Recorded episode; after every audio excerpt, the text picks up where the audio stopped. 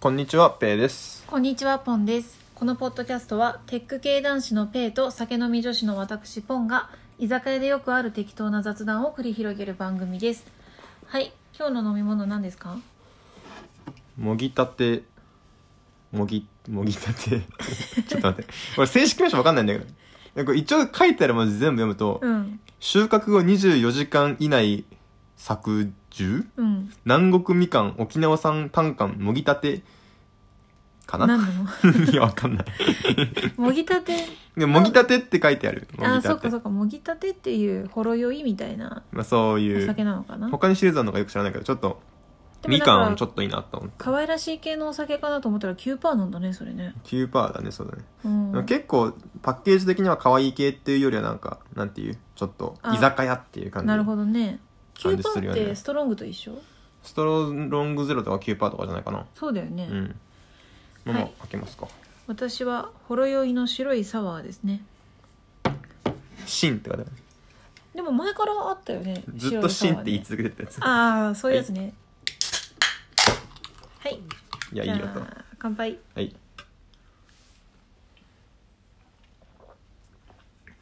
うんストロングあそこ置くと多分マイクに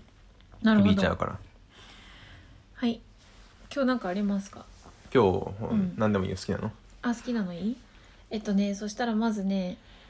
昨日かな昨が日ホワイトデーでしたねはいあのありがたいお返しをいただいてありがとうございまいしやたいやいやももう一回言ってもいい よ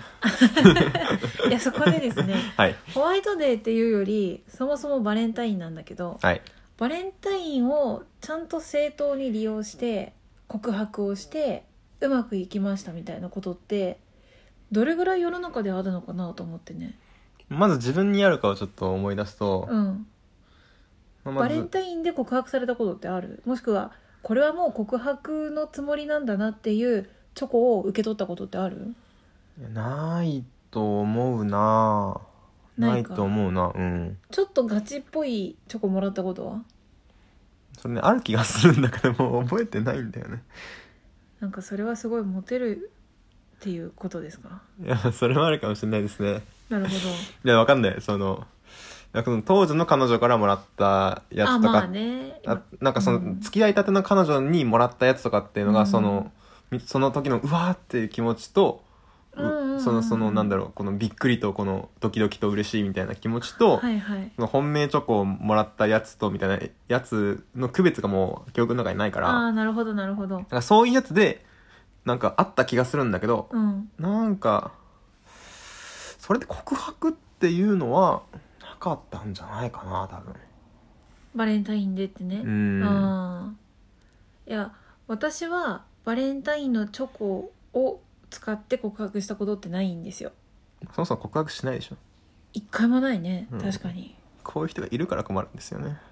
いやーわかんないけどうん私あんまり男女平等にならなくていいと思ってる人だからまあそうですね、あのーこれまでのポッドキャストのエピソードで もちょっと言葉の端々からちょっとそういう感じが出てるんじゃないかと思いますけ どもそれはまずいですねいやだからねいや女性から告白っていや全然したらいいと思うし素敵なことだと思うんだけど私自身はねもう多分できないな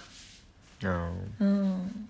えじゃあ周りにバレンタインをその利用して告白した人みたいなのいるのいないですね記憶いない、知ってる限りいないですねでもさすでも実際さ、うんまあ世代にもよると思うんだけどう、ん僕らぐらいの世代のさその付き合い方ってさ、うん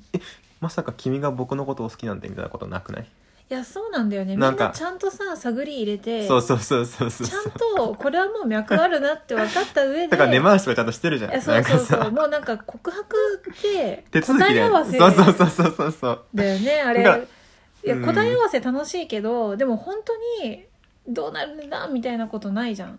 えどうなるんだやっぱあるはあるけどえだからそのさあーえ俺ああーの,、まああの子ってさ100じゃないってことねそうえあー実際さどう思うみたいなで友達がその聞いてみて「いやあの感じあの話した感じ多分お前だと思ったけどね」みたいなでもねえ教えてくれなかったあみたそいなれぐらいの感じで告白したことあるあるよ多分あ本当うんなんか私もうちょっともうなんていうの周りから見たらいやどうからどう見たって付き合ってるじゃんみたいになってああそこまそういうパターン逆にないわあそうなんだ、うまんあなんかお互いにさ一緒に帰ったりとかさ一緒に帰るっていうのが付き合う前に発生することはなかったわ多分あそうなんだうんいや少なくとも1対1はなかったね あそうなんだいやちょっと福いやまあ福岡ゼロ市じゃ内はもうちょっとチャラついてたんで そうですよねまあ多分ちょっと人がいなさすぎて目立ちすぎんだよね多分あなるほどねこっそりとかできないし、はいはいはいいやだからその本当にどうなるかわからないっていう感じの告白って自分でも周りでもあんまりなかったんだよねうーんでそれで言うとプロポーズもさよくさ言うじゃないですか、うんうん、うん、なんか OK もらえるかなみたいなうんうんああれなんかもっとだけどさ OK もらえないかもって思いながらまあ自信はないのかもしれないけど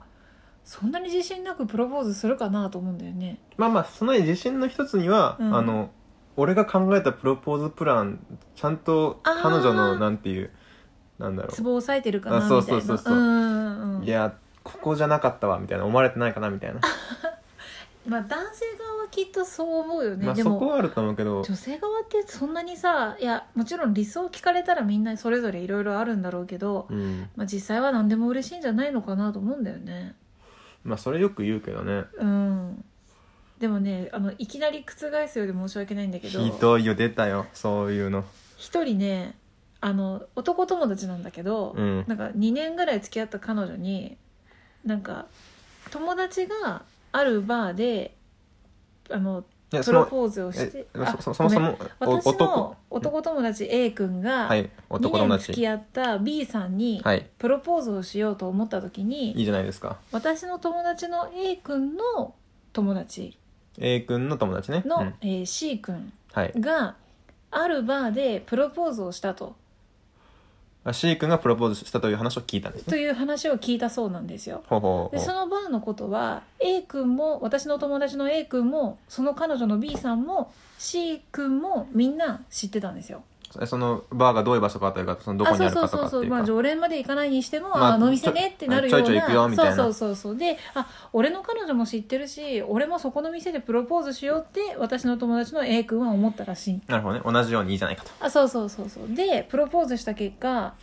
「え何友達と同じノリでプロポーズしてんの?」って言われていや難しすぎるだろ「やり直してくれん」って言われたらしいで泣きついてきたえそれはちなみに何歳ぐポらいンちゃんみたいな電話してきて、俺、俺、プロポーズの、あの、なんていうの再テスト受けるわ、みたいな。えそれはそのあその何歳の時から付き合ってる人で何歳でプロポーズとかで結構違うんじゃないかと思ったんだけどなるほね、いや、24から付き合って26とかそんなだったと思う。あー厳しいねそれうん。それでいやでもね結構すごいよね。なんかそこのその辺のさ、うんなんだろう価値観というか、うんうん。どれぐらい探り合いになるかとかってさその結構年齢が高くなってからする恋愛の方が難しいんじゃないかなってあー思うんだよねもう固まっちゃってるからね。そうそう趣味思考が。だから例えばだけどさ例えば30になってから、うんお互い30になってから知り合ってはいはい。付き合い始めましたっていう時にさ、うん。なんかなかなか結婚前提にして付き合ってるんだっけみたいなのってさ共有しなくないあいあ。や知らないけどもう30になったことないから分かんないけ どなんかいや逆なんじゃないかな20代のうちの方がいやまだ遊びたいからとか、うんうんいや結婚とかまだ思ってないからって男性側とかが思っちゃうまあ女性側もそうなのかなキャリア的にもさ、うんうんいやまだそれは思ってないからってなっちゃうことが多くて30代で付き合った方がむしろなんかいやまあもちろんそうだよねみたいな空気流れやすいと思うんあだけどなあなのかなちょっといやあんまりイメージはないんだけど、うんその若い時から付き合ってるうんパターンってお互いのさ、そのまあまあ人間一般的にその、まあうんうんうんどんどん年を重ねるごとにかっこよくもしくは美しくなっていくみたいなのって、はいはいまあ、結構あるんじゃないかなと思ってて、まあ、逆にさその学生の頃のちょっとかっこ悪い体験とかっていうのをさ共有しているっていうことによってもうちょっとフランクに話せるっていうかさはいはい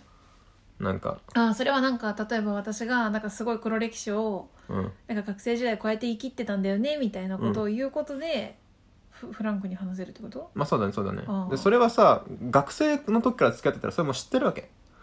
はいはいはいだからそっちの方がなんだろうなんか話しやすいのかなみたいなだからまうあん逆の言い方するとなんか、まあ、イメージなんだけど、うん年を重ねてから付き合い、まあ、知り合って付き合い始めるとお互いそういう格好悪い部分とか見せたくない部分ってなかなか共有しないんじゃないかなみたいなそれはわかるなうん、それはわかるなんかあのさらけ出しづらいようんね、だから良くも悪くも大人の付き合いしかできないんじゃないかなみたいな、うんうんうんまあ、傾向としてねだってさ学生時代から知り合ってて別にもともと付き合ってなくて仮に中学とか高校の同級生と20代後半になってから付き合うとするじゃんうんそれって別にさらけ出したから相手が知ってるんじゃなくて事実その場にいたから知ってるわけじゃんそうだからやっぱり同窓会っていいんだよあー同窓会ね何 その同窓会とかねあの食わず嫌いしてる人だからね、うん行ったら絶対楽しむくせに行かないから、私は、うんなるほどね、うんいやあの高校生のあの子があこういう感じの年の年の取り方するんだみたいないやそれで言うとねちょっとね文句言いたいんだけどね何です か女の子ってさ頑張って可愛くなったり綺麗になったりめっちゃしてることあるじゃんはい男性のその率低いじゃん別に楽しくないんだよね同窓会行ってないんでしょいやハゲてるか太ってるかなんじゃないのっていうえ実際何人かあったけどハゲてる人はいなかったけど太ってたイケメンだった子とかがはいなんかいい暮らししてんのか知らないけどまあそれはそれでいいじゃないのいやだからその別にときめかないっていうあこんな素敵な年の重ね方してたんだっていやまあそれはさそれはさそういう風にうまくいってもうイケメンになっちゃったやつは来ないからだよあなるほどね生存バイアスというかそうそうそう同窓会におけるそうそうそうでも女性はさめちゃめちゃ綺麗になっとるじゃんっていう子結構いっぱいいるんだよねまあいるねなんかいいお母さんだなとかさ、うんうんうんいやなんかイケてるなキャリアウーマンだなとかさうんうんなんか多いなと思ってねいやいるもんね実際いるよね、うん多いよねいやーうんもうやっぱその高校時代とかさそういんううんちょっと黒歴史感あるところをうん頑張ってエネルギー使わずにも共有できるっていうのはやっぱねいやいいよねうんうん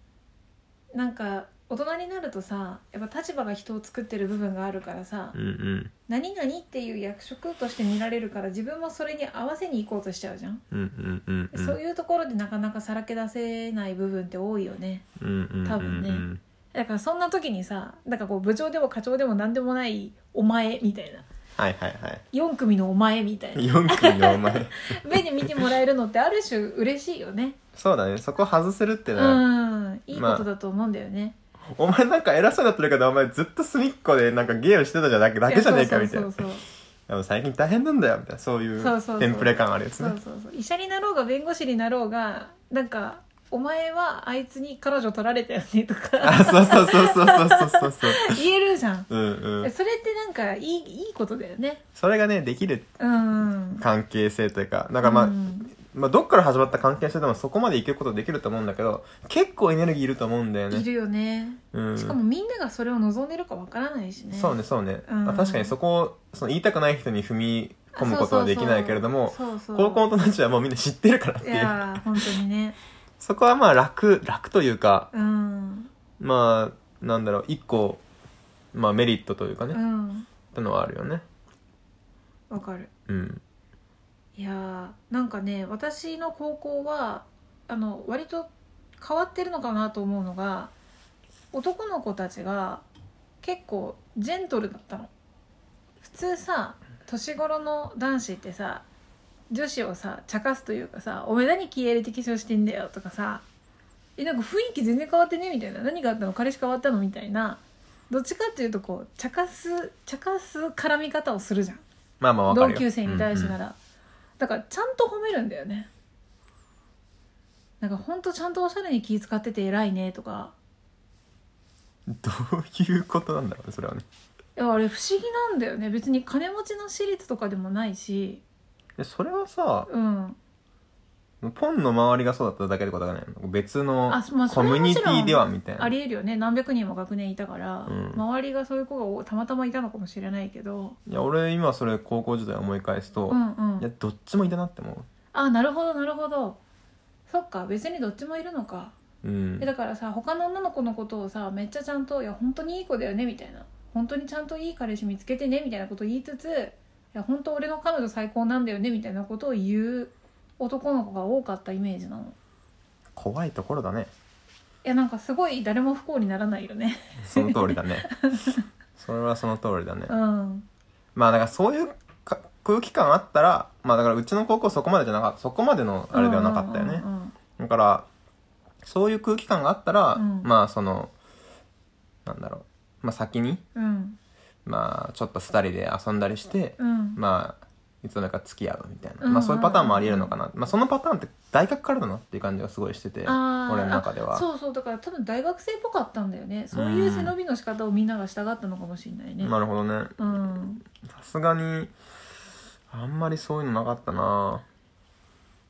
そうねなんか面白いよね学校ごとのさエピソード聞いてるとさ本当に学校ごとにカラー違うなと思っていやさこれの結構立地に左右されると思うよああもう環境っていうかねそうそうそうそうそうそううん周りがどうだったみたいなねうちの高校田舎だったから、うんそので最寄りの駅まで歩いてで20分みたいな、うんうんで結構電車通学多かったから、うん、うんうんうんそうなってくるともう帰る道一本なのよあーそっかあじゃあもう2人で帰るなんて大事件だね無理無理無理無理無理でしかも周りに高校とかもないし 何回言うねん、 無理無理無理無理無理あそうなんだだからその周りに歩いてるのは、うんそのまあ主婦のおばさんだったり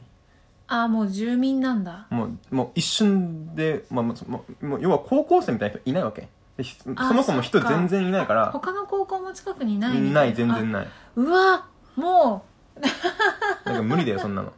無理 だね大そ事れ件、ね大事件あもう2人で帰ってたらそうそうそうそうざわざわみたいなざわざわってなるよそうなのもうだって学校の前で抜けちゃったらさもう街に紛れちゃうもんないやそれやそういう都会のところはやっぱ羨ましくてとかその後にそのカラオケとか行けるわけでしょいやそうだねでそのうちの場合だとこう電車に乗ったとしても、うんそのまあ田舎だったからえっと20分に1本ぐらいしか電車来ないわけ、うんうんうんそうすると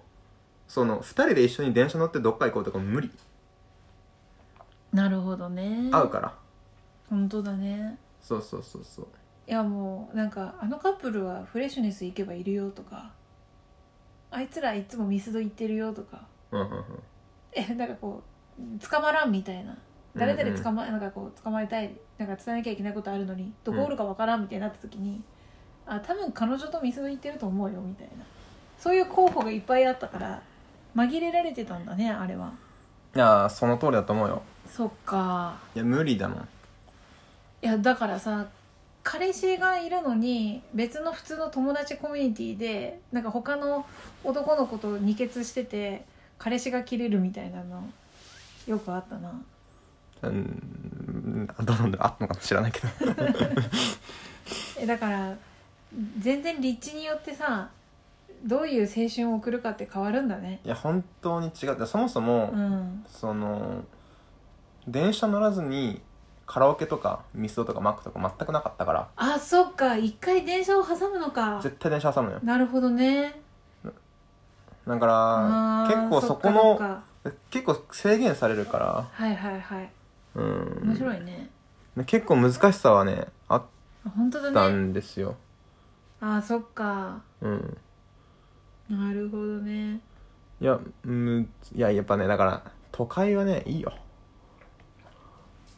それで言うとさうん私たちは言うて地方都市の話をしてるだけじゃないですかはい東京の高校生とかさえげつないよねだって学校帰りにさ原宿行くんだよいや本当だよねいややばくない本当だよ どういうことなんだろういやどういうことなんだろういやもちろん普通に普通に感じるだろうなとは思うんだけど別にそのことを、うん一回なんか用があって六本木歩いててうん小学校あってもう当たり前なんだよもうどこにでもまあそのまあ小学校ってのは国の一定の密度にないとダメなんですよ どんな場所にもあるんですよ小学校ってのはでもえ六本木に小学校ってあるんだと 思って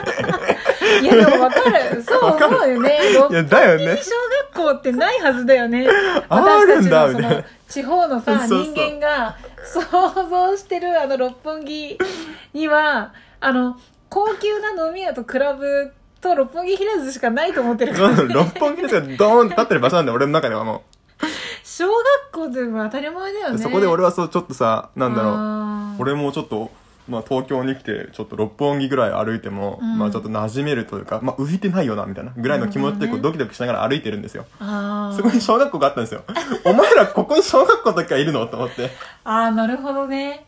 あでもだからそれに近い話でさ、うんラッパーのこれ前も言ったけど、うんジブラっているじゃん、はいはいはいジブラさんはあのよくラッパーがさ「俺の地元の連れ」とか言う時うの、んその地元があの六本木麻布あたりらしいんだよいやね もうひどい話だよそんな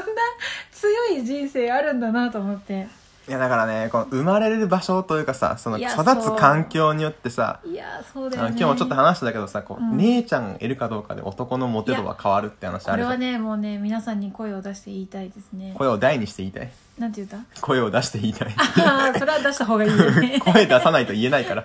やこれはね声を大にして言いたいんですけど、うんあの世の中の女性のうちのもしなんていうの女性に対してこう扱いをわきまえてる男性というかわきまえてるって言い方がもういいよねそうそうそうなんかこうフェミニストじゃないけど、うん荷物持ってあげようかとか、うんまあ、それこそこう月のもので今辛いんじゃないとかうんなんかあ温め温まった方がいいんじゃないとかうんそういう気の回し方してくれる彼氏が欲しいなら絶対上に女兄弟がまあできれば2人以上いる男性をおすすめするまあねうんでそれってさ、うん先に聞かないよねいやでも別に聞けるじゃん友達の段階でまあまあえそうなんだかけどさでもその友達の段階でさえ「姉ちゃんいるの?」みたいな「まあ兄弟いるの?」って聞ける段階の時にはさ「あこいつもうちょっといいやつだな」ってなってないなってるなってるいやだからそこで確信を得れるよっていう確話信も入れるのねなるほどねいやうち姉ちゃん2人いてさみたいないやマジで家の中で俺の立場弱かったわって言ってたらもうあこれはもうこれ女性の女性に変な幻を抱いてないなっていうそこが大きいんだよねでだからわ朝起きた時はもちろんすっぴんでなんか外を歩いてる時とはちょっと違う顔の 雰囲気で起きてきて化粧してあのあの感じになっていくんだとかを全部家で見てるからさ、うんうんなんか変なこう幻想を抱いてないからいいよね幻想うんまああと女性の買い物がどんだけ長いかとかさいや本当だよ私の買い物そんな長いかなまあ逆に即決しすぎてて何って思うことあるけど ね考えたみたいなあなるほどねでもやっぱ大概の女性のなんだろうお化粧品だったりお洋服だったりって買い物は長いはずだからねうんいやでもね即決しちゃうからもう勝手に家に届いてくれた方がいいんじゃないかなと思ってさ勝手に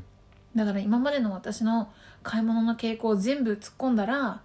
でなんか今シーズンはこの辺りどうですかって家に届けてくれるサブスクサブスクねうんいやそれはそいつを信用できるかどうかだよねいやだから嫌だったら返すのようんだから服に関してはなんかそういうのあったよねあうんあるあるスタイリストがあなたの写真を見てコーディネートして送届けますみたいなああれスタイリストのやつとかさ、うんなんかそれするバイトみたいなのなかっバイトたうんあそうなのなんかそのこれまでの履歴とか見てこれとこれとこれじゃねって当てる当てるというかえあのレコメンドするバイトそうそうバイトがやるのでもバイトもそのなんだろうそこで結局返されなんかちょっと嫌だな返されなかった率みたいなのことがその売り上げその時給あー時給というか売り上げというかはいはいはいそのにインセンティブになってるからみたいなやつだった気がするんだけあどーそっかそっかなるほどねだから結局でい今の話もさそのえバイトがややってんのって言われた瞬間にさちょっとやる気なくさくじゃん、だからうん結局ブランディングというかさいやどほんとそいつうを信用できるかじゃんうんだって私の方が選ぶのうまければ私が選ぶんだもんまあそれに関してはちょっと違うと思うからねそのうまければってのもあると思うしそもそも選ぶ時間があるかって話もあるからまあ時間はねでもささすがにあんまり下手だったらさ逆に時間の無駄じゃんまあねそれはもちろんそうだけどねうんそっかなるほどねあと一瞬ねグラッときてねいやいやそういうことじゃないよなってやめたのはサブスクでうんあのブランドバッグをレンタルするやつねいや難しいですねそれサブスクなんですかそれはだってなんか定額でああだから月3万とかそういう感じあなんかそうそうそう払っとくとでなんか結構安いんだよで、えっと、ちゃんとクリーニングした状態のものが来て1ヶ月とか2ヶ月とかでなんか別のバッグでがこっちがいいってなったら今のを返すとちゃんとそっちが来るみたいなそれがあなんかそれに対しての微妙な気持ちがあるってことあだからそれをあいいなと思ったんだけどうんだから私の中で別にブランドバッグってなんていうのかな持てるから持つべきものであってうんうんその要するに買えるから持つものであって買えないのにどうしてもそれを持ってる自分になりたくってレンタルまでするのはなんかちょっと違うんじゃないかなと思って。まあ結構これは価値観によって変わってくるよね、うんサブスクの話で言うとさ、うんうん賃貸ってサブスクじゃないですかまあそうだね究極のうんで賃貸に住んでる人のほとんどまあおそらく日本人のほとんどが、うんその家キャッシュでは買えないんですよまあそうねでも別に住んでるわけじゃん、はいはいはいまあ、それと同じだって思うとなるほどねまあそういうもんかなっていう気もするけどねうーん確かにねとかあの明らかに自分では用意できない買えないものって他にもいっぱいうんあって、てか大概のサービスそうだよねまあでもブランドバッグにちょっと違和感を感じる理由は、うん明らかにあの人の目ドリブンなんじゃないかなっていう賃貸とかは別にそうじゃないんだけどだってブランドバッグ以外にもバッグってあるじゃんまあねで賃貸以外にもいくらでも家ってあるじゃんってわけじゃないじゃんまあねでもレンタルブランドバッグ以外でもちゃんとまともなバッグはさもっと安くいくらでもあるんだけどそこでレンタルしてでもブランドバッグって思うのはなんかそうじゃないとかっこつかないみたいなことを思ってやるんだよなと思ってででもさ結婚式でさ、うん高い衣装借りるのは別にいいでしょでもあれはさそっから先の利用価値がなさすぎるじゃんその日以降のうんうんうんいやだから逆にレンタルが最適解だよなって納得いくのほうほうほうほうだからなんかそれで言うとなんかそんなに違わない違うんかって今思ったけどバッグうんなんかバッグはだから買ったから買った後別に10年間使い倒してもいいからって話うんえええウェウェディングっていうのはウェディングドレスのことそうそうそうそうそうそううんうんうんウェディングドレスってさ本当に一生のうちその式の一日のためだけにデザインされてるじゃんうんうん買い取ったってその後困るじゃん大体はまあ買い取ったら困るからまあでもじゃあ例えばそのタキシードとか別に別に買ってもいいじゃんまあ結構借りるよねあれってでもタキシードもさ日本で普通に住んでてさ登場回数少なすぎないそれだったらじゃあそのバッグに関してもこれはさすがにこのこういう突発的な時しか使えない突発的なというかあだから突発的なレンタルはまだ理解できるまあでも例えばだけどそのうん今シーズンのこの服にしか絶対合わないバッグみたいなやつをさいやあるかなって思っちゃうなああのい靴やといやそそこもそういうニーズではないように感じるのそのそのアプリが進めてきてるこう利用のロールモデルみたいなの見ててもうんうんまあ要するにそのシーズンごとに欲しいものが違うしうんうんなんか持ってみてなんかちょっと違うなとあ思あっでもたらじゃあそれで言うとさ例えば、うん今シーズンの旬なやつだわみたいなはいはい、だから本当は毎年買い替えたいんだけどもうんさすがにそれは無理だからじゃあレンタルっていうのはまあありじゃないうんそうねだからそまあまあもちろんまあ人によるよると思うんだけどうん今年のバッグは来年は利用価値がないっていう、なるほどね、まあっていう人がいるかもと思うとまあ別にいいのかなってうんうんうんまあちょっと思うけどね確かにねまあだから結構まあケースバイケースじゃそういうとこもあるのかなってうんまあ利用価値かどうかっていうのはねまあ難しいけどねうんまあでもやっぱり家の賃貸とは随分違う気がするなほうほうほだから他の選択肢のあるなしが全然違うと思うからううんうんうんうん別に同じ形同じ機能性のバッグが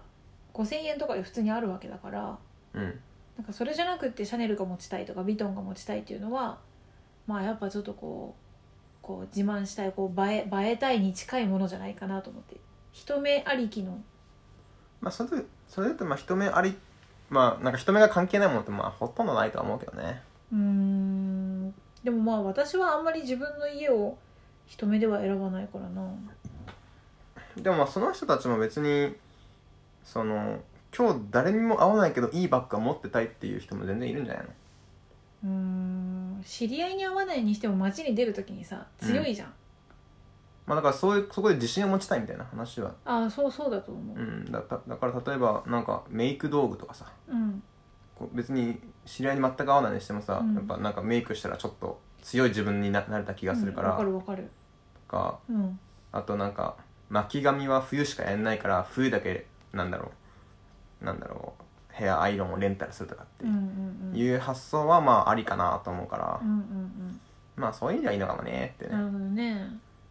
まあ、もちろんその脅迫観念みたいになってたらちょっとさすがに嫌だけどもああまあだから私の中で勝手にあれを利用する人って脅迫観念だなって思っちゃってるのかもしれないねうんうんうんなんかブランドバッグ持てないって思われたくないみたいなうんうん私だってブランドバッグ持てるもんって思われたいんじゃないのかなって勝手にこうはいはいはい印象があるんじゃないかなだからトータルコストで言うと別にそんな変わんないんじゃないかと思うけどねむしろ高いんじゃないかな、まあ、レンタルの方が基本的に高いからさうーんだってそのクリーニング代とかその事務手数料が絶対入ってるわけだからうん同じクラスのそのバッグっていうのを同じ同じ間使い続けるコストより絶対高いと思うからまあどれぐらいそれを利用するかによるけどねサブスクをまあそうだけどなんだろうまあ賃貸もさそのまあ買った方が基本的に安いからそのずっと同じ家に住む前提だったらまあずっとだったらねうんでだから結局そこ賃貸にしてるメリットって変えられるとかさうんそのいうところじゃん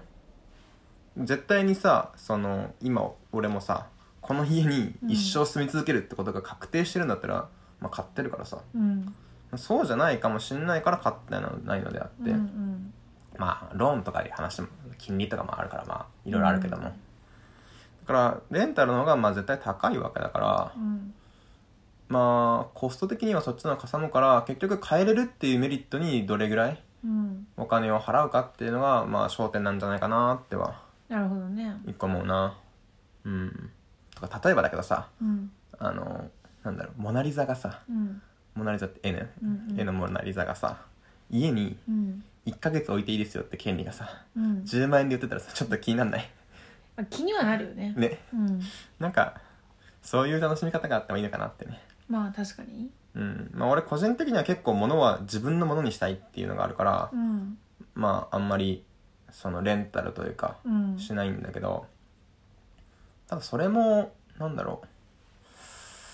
まあ物によるしねそうだねまあお家に関してはずっとサブスクでいいと思ってるしうんまあこれもまあずっとレンタルなわけだけどうんだって30年後に新宿に住みたいかもしんないじゃんっうんてねちょっと思うからねうんはい30年後にいや新築に住みたいかもしれないから、まあ、うん買っちゃうとそれができないからさ絶対だああなるほどねからそれはちょっとね確かにね嫌だなっていやそれで言うとさうん逆にお花のサブスクあるじゃないですかあります家ねに届くって、うんあれはうまいなと思ったんだよねあれはいいですねうん、だって普通さ服だったりカバンだったりっていうのをサブスクにした場合は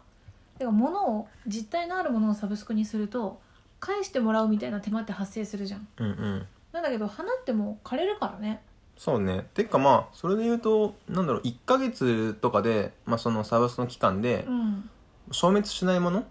うんをサブスクにしてるものって、まあ、結構新しいんだと思ってんだよねなんかそのバッグにしても、うんうん服とかねうんにしてもまあその1個の例外が賃貸だと思ってて、基本的にはサブスクってサービスに対してつけるものだと思うんだよねうん例えばまあ昔からあるサブスクでやるとなんか新聞とかうん牛乳の配達とかうん牛乳の配達ちょっと憧れるよねあ配達びっくりした配達することが違います違いますあ家にね牛乳が来るってねなんか漫画とかで見るけどさうんあれ欲しいなってちょっとたまに思うちんっちゃでい時うち頼んでたマジでうんあれって何ピンポンされんのはい、いや、えっ、と、マンションの、その時は、あの、なんか電気とかのメーターのさ、うんうんうんところの中に牛乳入れておいてもらう箱を設置してて、ほーんそこに届けてもらうっていう。それはさうん。オートロックとかあったらじゃあ難しいんかねいや、もうその時代は、でもあんまり、そういうのなかったブロックばっかりではなかったんだろうね。なるほどね今でもやってるのあんあ一回調べたわ俺牛乳ああ、牛乳うんま高いからいいやって思ったあ、なるほどね。うん確かに。まあ、なんかサブスクの一個いい点として何も考えずに使えるっていうのは結構ねあそうね。大きいと思ってて最近、あの家事代行サービスはいはい。のサブスクやってるなんだっけ家事ってやつをやってる家事か先輩がいいうんだけど、これはサブスクの意味があるとでこれまでは家事代行を結構単発で頼ん頼ん頼んでたんだけどんうん。なんか疲れて精神がすさんでる時ってしかも部屋が散らかってる時って、うん。そもそも自分で物を考える能力がないからわかるそもそも今部屋頼がもうとかそねのうん頼もうっていうところまで頭が回んないとそうだよねでも家事代行のサブスクうはん勝手に来るから、いやー勝手に良くなるっていいよねまあ、それは結構うんだから新聞もさ、うんた仮にあの毎日、うんそのコンビニで買った方が安いとするじゃん例えばね、はいはいまあそんなことないと思うんだけど仮にそうだとしても、うん勝手に来るから勝手に読むっていうのはそ結構ね意味があるとね勝手に来てくれるっていうところにお金払ってるみたいなねそうそうそう別そうにお店にも買えるじゃんじゃなくてねそうそうそう、うんだからうちのウォーターサーバーもさうんこれもサブスクだけど、うん勝手に水来るからさ確かにこれ水切れた時に自分で注文したとこないんだったらさ、うんまあいっかっつってなって 放置すると思うんだよねいやそうなんだよねうんあの切らさない方がいいって分かってるんだけど自分から定期的に買いに行くっていうことが持続できないみたいそうそうそうなうん結構うちにもあるんじゃないかなこの、ちゃんと定期的に買っていこうねとか言ってスルーしちゃったやつあだから卵とか私はサブスクにしてほしいんだよね卵ね卵それニワニワトリ買ったらいいんじゃない いやその鶏を世話するっていう新しいルーティンが生ま れるじゃあニワトリを世話する人をサブスクしよう、うんなるほどねなんかそういう昔話ありそうだけなんか現代っぽいやつむ昔もたまにあるよねどあるでもなんまあ、サブスクの一個いいのは、うんもうコストが読めてるってのことがね結あそれ構は大きいわすごいまあ定管理額しやすいね制定額制の場合だけどねうんまあでも基本的にサブスクって定額かなまあそれが多いよね一回迷ったのがさニュートン雑誌のうんのサブスク科学雑誌ねそうそうはいはいあだから定期購読ねそう3年契約にすると半額なんですよ半額ってすごいねね3年契約って聞いていやいやと思ったけど半額は揺らぐわそうでもだからって別に買ってねえからさあー今現時点でもたまにこのあ気になるわと思って買ったいりやすでるけもどそれこそさ買ってないからってさ別に来たら読むんじゃないのって話じゃんいやそこがねいやわかんないよねそこを先に判定するって結構難しくってまあでもそれがねサブスクの最初の決定だからねうん勝手に来たら勝手にそれ利用するんじゃないかっていうまあだから自分の習慣に入れたいものをサブスクするっていうのは、そうねでも俺自信あるけどね日経新聞取っても読まないよへえ多分読まないね、まあだから絶対やらないみたいなことは判断できるだろうねまあマジでそうねマジで絶対にやらないだろうなっていうそもそもこれ買ったら俺できるんじゃねえかっていうのがそほとんど幻想って話があるよねそうね進展ゼミみたいなもんだよねウケるわまあちょっと今の危ない話は置いとい てジムもそうじゃんあそうそうそうそう入会したらまあでもあれは向こうから来てくんないからなそうだよねだからそうだから毎週金曜日にいきなり「こんにちは」っつってあトレー「ナー今が日来て今日くれるのトレーニング行きました」って言われたら「あうっす」っいてやもうそれが一番いいわパーソナルに来てくれるっていうのが一番いいそうだよねどんな金持ちかって話だけどね、いやでもそれが一番いいな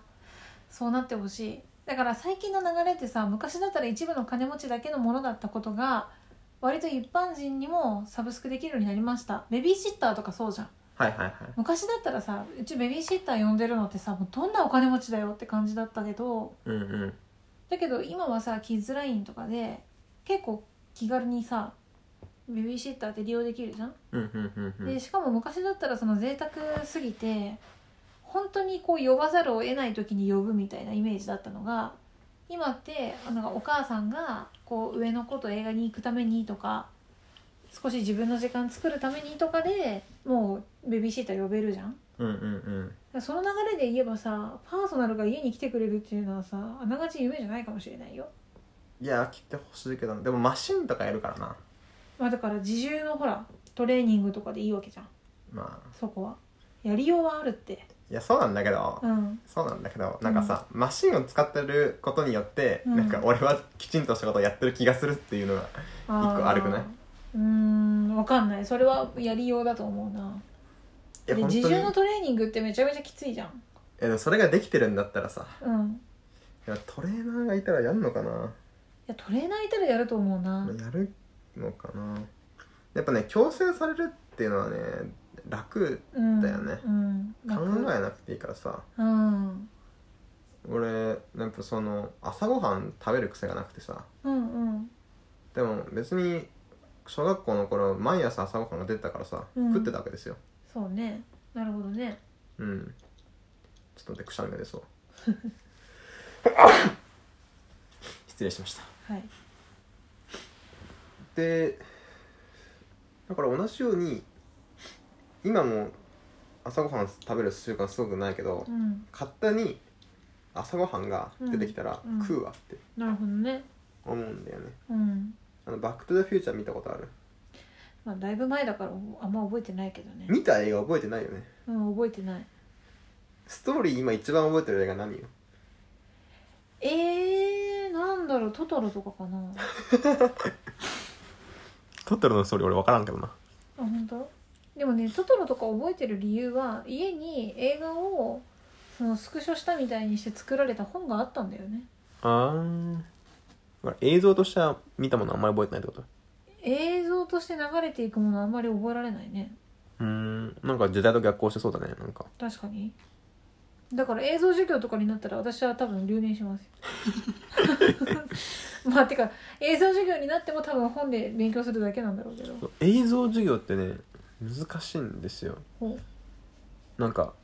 最近のトップの学校って意外と授業を無料で公開しててううーんだからその例えしばまあ、ハーバードとかスタンフォードとかでもうん授業公開してて、はいはだからで大学によってはいうん本当に授業として受けられるうん資料とかうん映像とかってのはもうそこの学生とその不特定多数の人、まあ、俺みたいな人でうん得られる情報全く一緒ってことが全然あるのよ、へえすごいじゃあ学費は何のために払ってるんですかっていう疑問が出るじゃないですか確かにそれはまあ2つあって1つがその、まあ、TA だったり、まあ、教授だったりと、まあ、ディスカッション、まあ、あー直接質問しに行ってきちんと答えてもらうってことが、うんまあ、期待できるうんあとは学位がもらえるあそっかそこは大きいよねもちろんねうんっていうのがあってでまあちょっと勉強しなくちゃいけないこともいくつかあったから、うんまあ、英語の勉強にもなるしと思って、うんいくつか取ったのよ、うんまあ、取る取るっつっだってそのページに行ってなんかちょっとアカウント作ったら動画が全部見れます以上なんだけどうんだからその動画をこれ見るわっつって見るだけなんだけどね、ういんや進まないこと進まないことああそうねやっぱさ止めれちゃうってダメだよねそうそうそうなんですよ止めれちゃうっていうの2つの意味があって、うん動画を今止めれるっていうのもあるしう、んもう1個は次のやつは勝手に始まんないんですよああそうねうんその授業はさ、うんちょっと今週俺予定入りそうだからちょっと授業ずらしてもらっていいっすかって先生に言えないわけ現実世界ではいやそうそうそうわかるわかるでそっちの方がいいんだよねだから仕事もさ週に何時間やってくれたら別にいつ何時にやってもいいよみたいな裁量労働制あるじゃないですかはいあれ私無理なんだよねなるほどねだからもう始業時間が向こうからやってきてくれないと自分が始業する気持ちにはならないんだよねまあそれは俺も結構あるかないやーこれができるようになればどんなにいいかと思うけどねなんか結局自分をね律する力さえあれば何でも解決するんだよねいやでもなんかそれってもうなんか幻に近いじゃんいや俺はね幻じゃないと信じてるようんまあどっちの気持ちも大事なんだろうね鍛えようとする気持ちと期待しすぎないでできないものと思って策を講じるっていうまあそうだねそれは結構なんか何にでも当てはまる気がするねうんなんかサッカー選手になろうと思ったとしてもう、んもう俺は絶対なれるからっつって、うん絶対なれるからっつって、うんもう打ち込むこれも大事だしならなかった時のためにちゃんと勉強しておくっあていうそのうそうもそうそう、まあ大事だしあとまあそのな慣れるとは思ってるにしても俺はサボるっていう前提で動く人間のクレバーさってあるじゃんだはいはいはいはいからそういうのって大事だよなと思って俺は絶対この目覚ましに反応してないからっつって毎回かけると かねそうそうそうそうなんかそうそういう考えって私はあんまりこう20代半ばぐらいまでなかったから、うん、うんすごい大事だなって命じてる肝に銘じてる感じがあってまあ、結局自分の、まあ、パフォーマンス未来の自分に振れ幅があるっていうことを前提に動くっていうのは、ね、ああ一つ大事なことだね大きいんだろうなとはうんなんか明石家さんまさんっていつ見ても明るいじゃんせやなうん、であの人って恐ろしいことに街で会ってもあのテンションで返してくれるんだっていやすごいねなんかだって表参道の駐車してる車の中に明石家さんまさんがいたら「さんまさんじゃん!」みたいな感じで女子高生がビムービー撮ったら、うん窓開けて「うんなんや何撮ってんねん!」って言って手振ってくれてるっていうのがツイッターに上がってたことがあったんだけどすごっでなんでそんなになんかこう病んだりへこんだりせずにずっと明るいんですかみたいなうんことをこう MC の人に聞かれているのを見たことがあってでそこでさんまちゃんが、さんまちゃんがうん、さんまちゃんがこうみんなが自分に期待しすぎって言ってたのねはいはいはい落ち込むのってもっとできるという予測が外れて落ち込むんだろうけどうんうんで俺は多分結構自分の実力を正確に測れてるはいはいはいはいだからなんでこんなことにってあんまならないっていうなるほどねうん、だからなんかすごい自分に自信があって明るいように見えてるかもしれないけどみんなより自分に期待してないからできたやんって思うことの方が多いんだって意外とできたやんっていうはいはいはいはいあなんかそれはすごいなと思ってその発想はなかったなって思ったの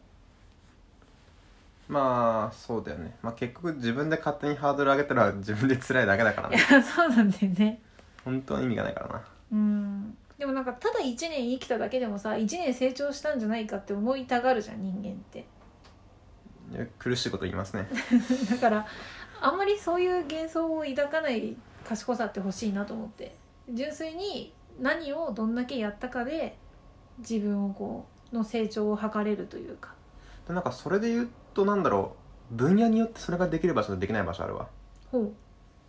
例えばこのポッドキャストやってて、うんまあ、ぶっちゃけ再生数なんでこうもうなんかどこ吹く風みたいなう、うん感じなんだけど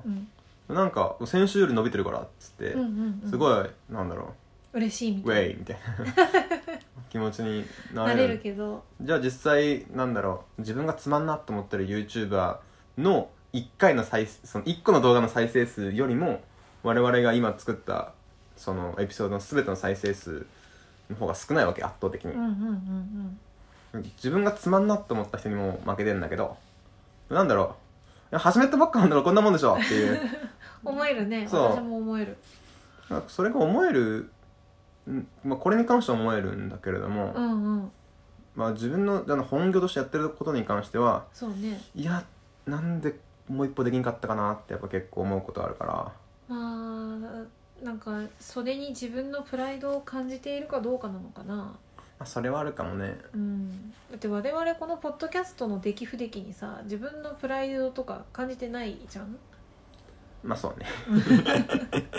まあ結構いいとは思ってるけどね勝手にねいやそうそういいとは思うだからもうそれそれぐらいがちょうどいいんだろうなっいてやそうだよね別にあのつまらないものですがと思ってお届けしてるわけでもないしうんかといってえなんかこのポッドキャストをさいやなんかちょっと聞きづらかったよとか、うんうんえなんか途中からつまんなくなって消しちゃったとか言われた時にショックではあるけど、うん自分を否定された気にはなんないじゃんいやそっか ーっつってまだまだじゃのーっつってうん終われるよねいやーなんだよみたいな聞いてよぐらいの感じでな流せるんだけど本業のことをそう言われると、多分ちょっとムキになっちゃうから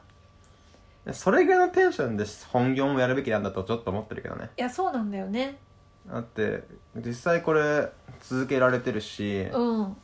なんだろうまあもっとこうした方がいいかなって工夫とかってのはふっと考えてそうだよねやったりできるし、うんうんうんそれぐらいのテンションでねいやそうなんだよ仕事できないかねいやだからなんかこういう態度って割と古風な考えで言うと責任感がないみたいな揶揄を受けてたのかなと思ってまあそうね本業でやっちゃうとだけど責任感って何と思うのですごいプライド感じてすごいナーバスな状態で仕事やった結果もう耐えきれずに辞めるとかなんかちょっときつくなっちゃうとかそれによってパフォーマンスが落ちるなら責任感ってな何のために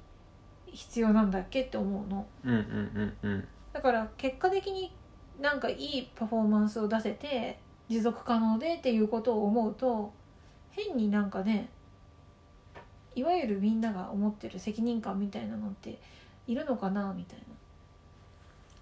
いやこれ難しいねなんかいやいらないなって今聞いてて思ったんですよな、うなんん、だけどやべこれどうしたらいいんだもう死にそうだわってうん胃がキリキリしながらいやこうだろうって言ってうんひねり出した一歩みたいなのうん、これもまああっていいなーってああそうねそのバランスがねいいところがちょっと分かんないな確かにねどっちのタイプもいるよねどっちの環境の方がいいパフォーマンス出すかってこといやなんかどっちのいい状態で仕事してる人だなって思う人もいるなって思ったのああなるほどねまあそなんのか肩のち力力が抜抜けてる、うん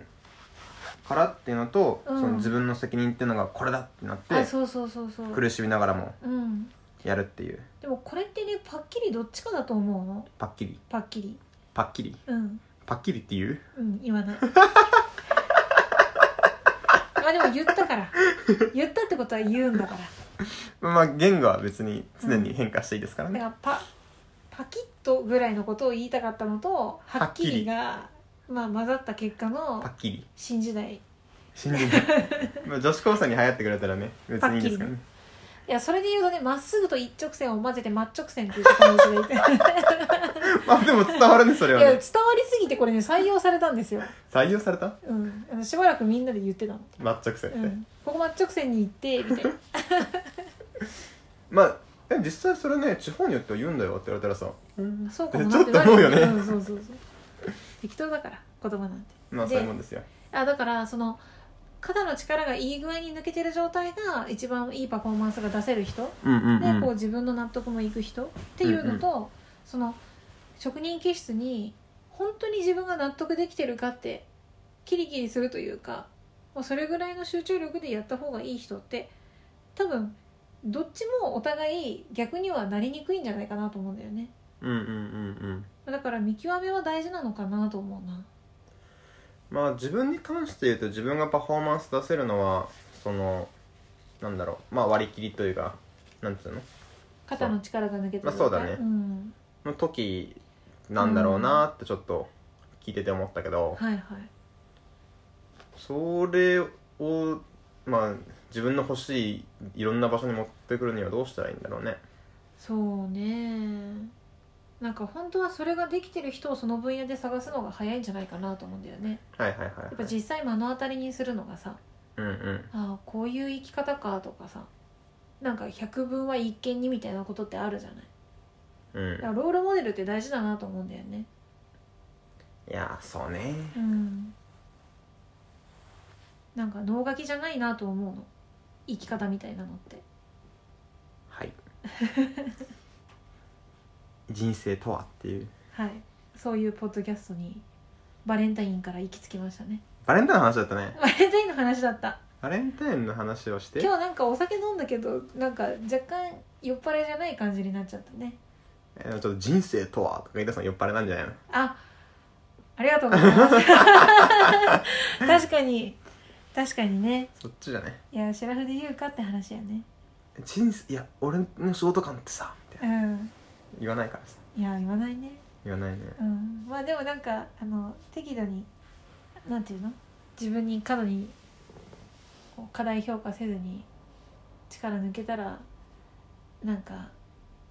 かっこいいなって憧れちゃうな。じゃあ明日も俺は朝起きれねえわ置いていくからなんか朝ちゃんと起きたくて2人とも起きれないから明日から2週間2週間3月いっぱいうんあのちゃんと起きて何時までにあ家を出れたらちょっといいレストランのモーニングを食べに行っていいっていう決まりをね作ったんだよねねうんだから別に起きれなくてもいいよでこれでもこれ両方起きれなきゃじゃあにしようえであ協力しようよ協力2人でその時間までに家を出ないとダメってことそうそうそうああなるほどねちょっと当たりの強い起こし方になると思うけど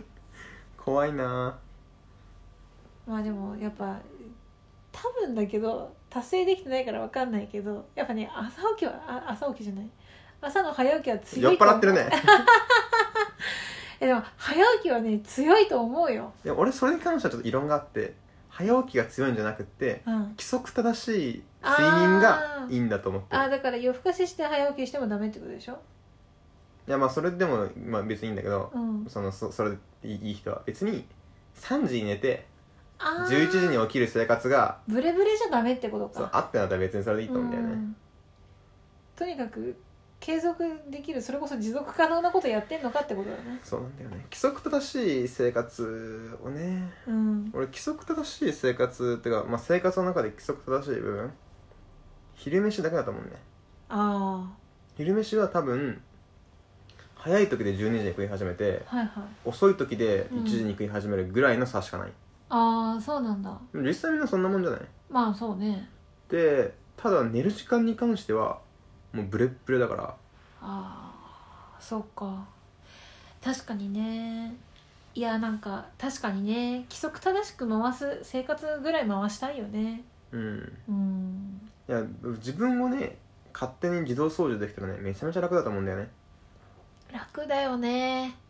いややっぱあの予測できないことに対応する時間ってさできればクリエイティブなことにしたいじゃん本当にそねうねいや無駄を省いて使いたいことにいろんなリソースを使いたいですよ時間とか意識とか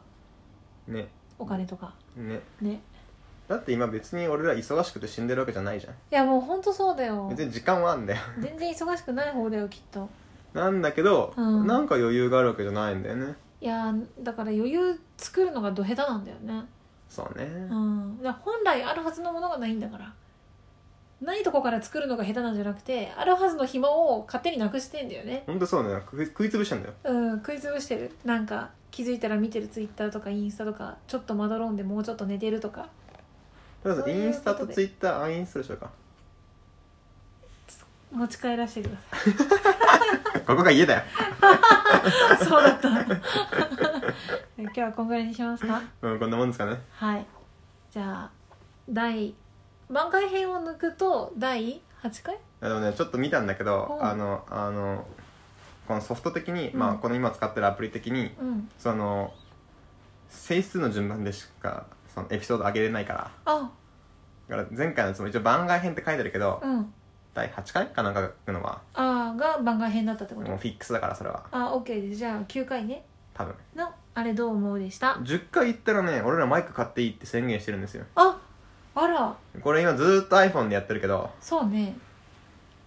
でもちょっといい話だよねこう iPhone さえあれば、うんポッドキャスト始めるんだよ本当だよね。なんだかんだ9回やったもんね。そうじゃあマイク買います。多分 なんか何買ってるか分かんないのなんかいっぱいあってさいろいろあー、なんかそういうのやってる知り合いいないの？